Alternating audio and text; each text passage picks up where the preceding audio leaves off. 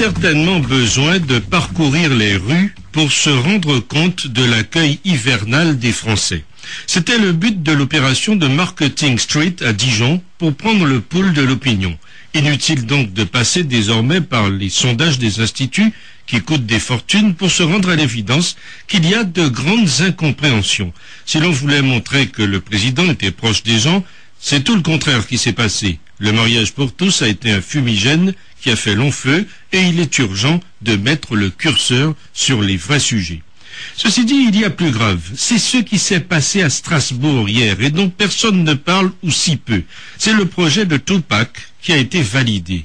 Strasbourg a en effet entériné le contrôle communautaire des budgets nationaux et à ce titre, les gouvernements devront transmettre leur projet de budget 2014 avant le 15 octobre à la Commission européenne qui veillera à ce qu'ils respectent les critères de l'Union, notamment en termes d'endettement et de déficit.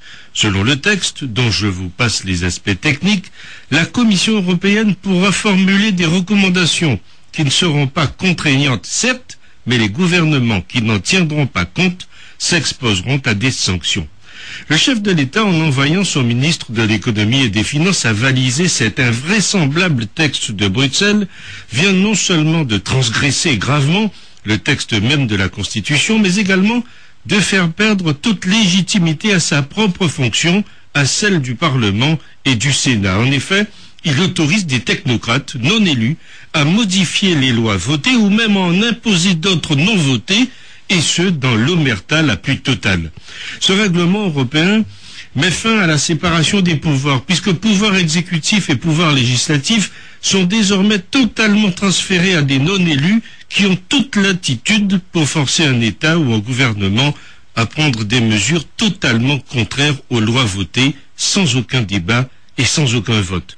La France esclave d'inconnus non élus une énième arnaque qui pose question, car cette bouillie technocratique et parfaitement antidémocratique nous semble plus importante pour l'avenir que les problèmes d'image et d'ego d'élus trop préoccupés par leurs intérêts particuliers et démagogiques. Reste à voir si l'austérité ne restera pas finalement l'alpha et l'oméga de l'avenir. Bonjour François Asselineau. Bonjour. Et merci d'être avec nous, président de l'UPR, l'Union populaire républicaine. On va parler dans quelques instants du président Chavez. Mais ce qu'on vient de dire là, c'est le sens même de votre combat.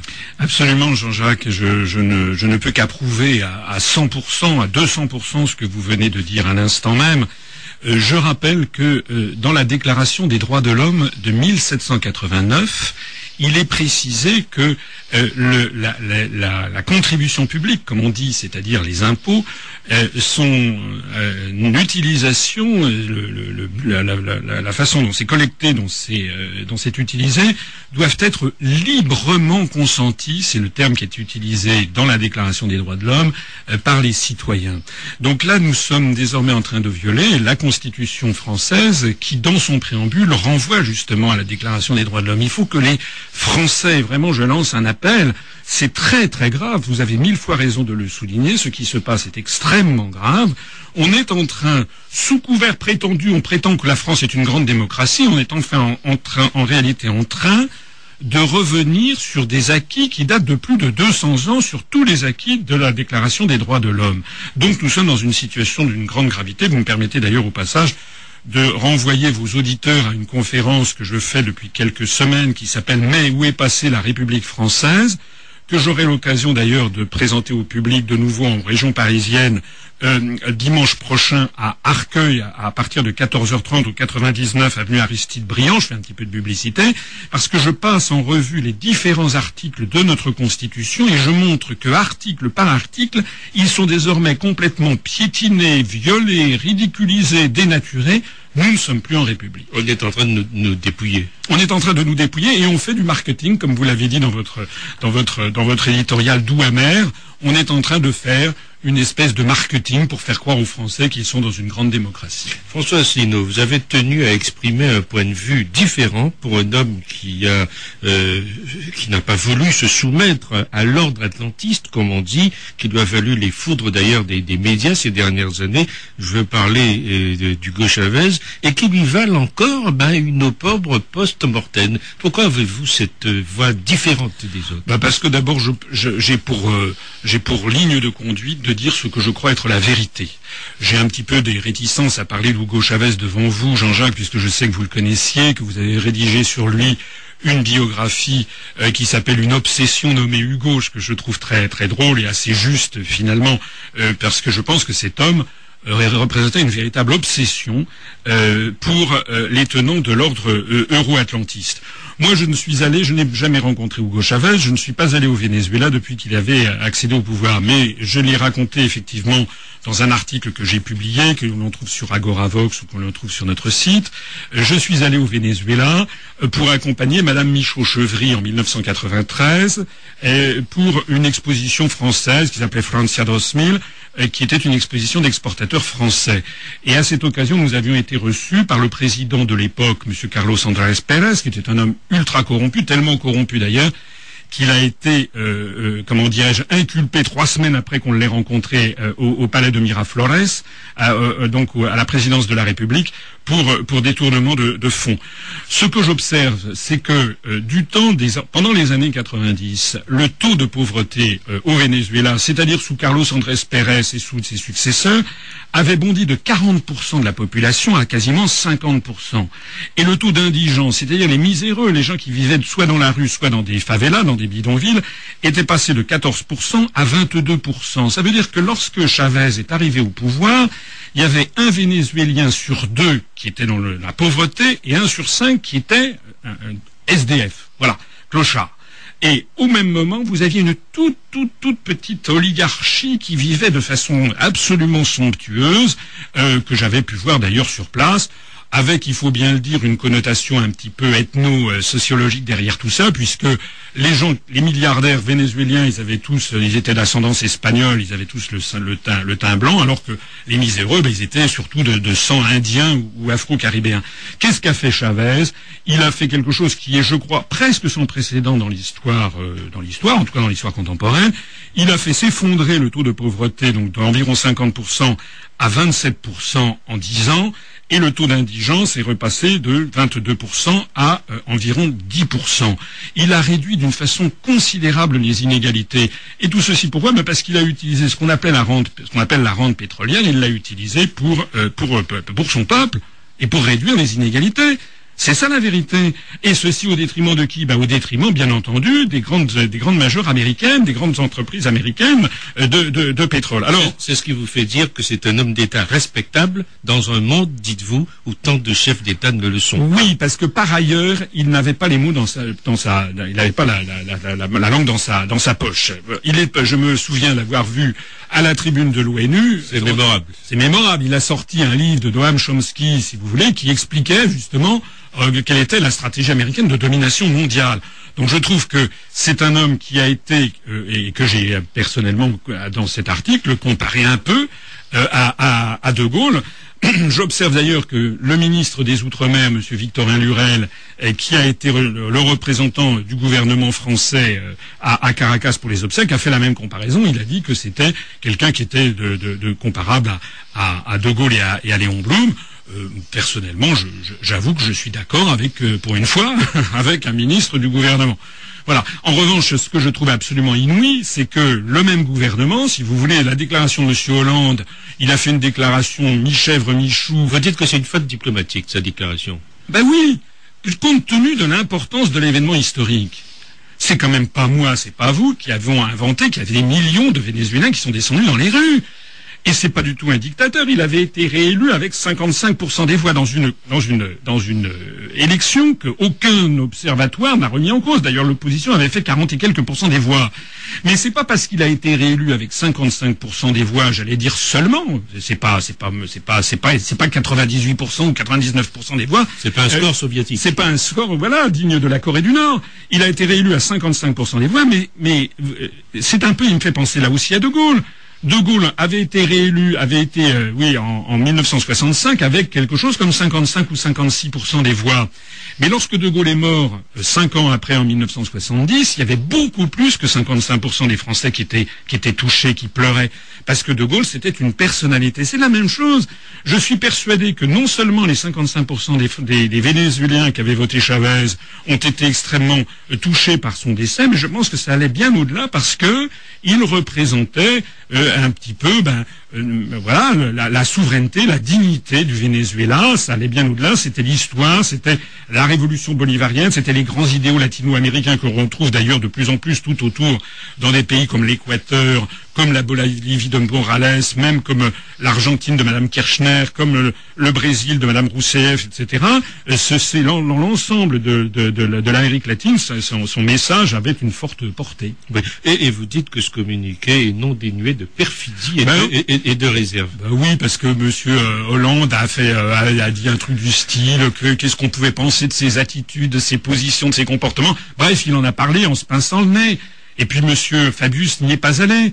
Donc moi je trouve que je ne comprends pas très bien, si vous voulez. Je trouve que M. Lurel a, a, a, dit des choses. Bon, peut-être c'était légèrement peut-être maladroit de dire des dictateurs comme ça. On en voudrait, euh, on en voudrait dans le monde entier. Il aurait dû insister sur le fait que Chavez n'était pas un dictateur, justement pour les raisons que je viens d'invoquer. Mais ce que je me pose comme question, c'est qu'est-ce que fait M. Victorin Lurel dans ce gouvernement?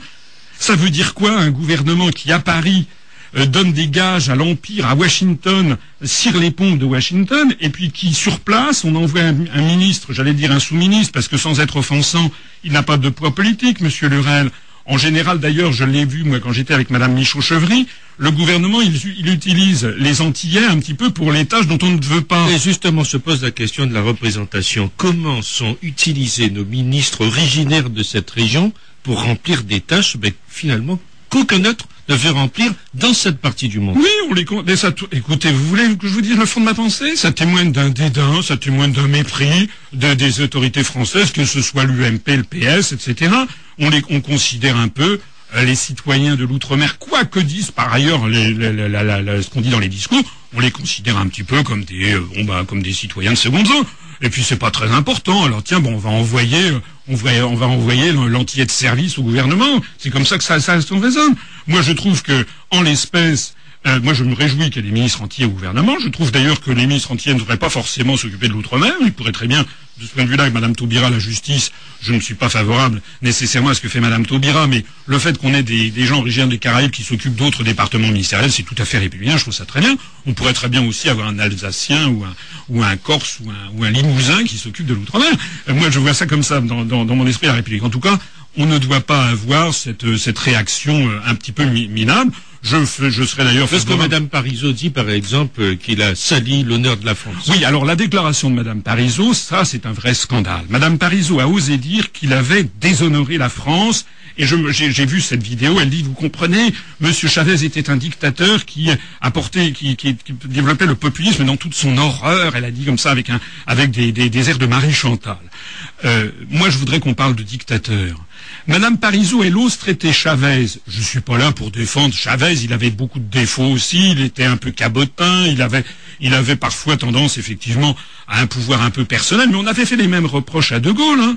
Il y avait aussi du temps, des années 60, des gens qui disaient que De Gaulle était un dictateur. Ben, faut voir maintenant, avec le recul du temps, les gens relisent ce qui s'est passé. Donc Chavez n'était pas sans défaut. Mais, il a été réélu avec 55% des voix. Il vient de décéder, il y a des millions de Vénézuéliens dans les rues. Madame, Madame, Madame Parizeau, elle, elle, dit que c'est un dictateur. Mais qu'est-ce que Madame Parizeau pense de la suite qui a été donnée au référendum de 2005 où 55% justement des Français ont voté non? On leur a fait un bras d'honneur. Madame Parizeau, qu'est-ce qu'elle pense de Monsieur Van Rompuy, le président de, de l'Union européenne? Elle en pense quoi? Il a été élu par personne. Qu'est-ce qu'elle pense de Monsieur Barroso le président de la commission élu par personne. Qu'est-ce qu'elle pense de Monsieur Mario Draghi, le président de la BCE élu par personne? Qu'est-ce qu'elle pense de Monsieur Mario Monti, qui avait été nommé président euh, du Conseil, c'est-à-dire Premier ministre italien sous pression de la Commission et de Goldman Sachs? Aux premières élections qui ont eu lieu en Italie il y a trois semaines, il a été chassé comme un malpropre par, il a eu 10% des, des suffrages. Qu'est-ce qu'elle pense de M. Papademos en Grèce qui avait été également imposé par Goldman Sachs? Donc cette dame prétend être une démocrate, mais en fait elle ne soutient que des procédures qui sont totalement dictatoriales. D'ailleurs, on retombe sur votre éditorial du, euh, début. J'ajoute. J'ajoute que c'est un mauvais coup que la présidente du MEDEF a porté aux entreprises françaises au Venezuela.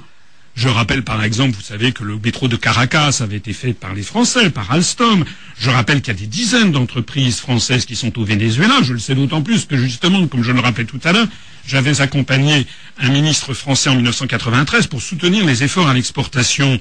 Mais qu'est-ce que vous voulez que pensent les autorités du Venezuela lorsqu'ils voient que la présidente des entreprises françaises traite, euh, Hugo Chavez, le traîne dans la boue?